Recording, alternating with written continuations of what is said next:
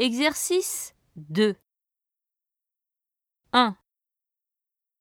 Ils sont journalistes.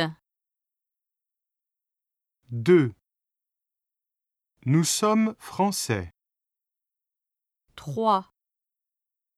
Elle est anglaise. 4. Elle est professeure.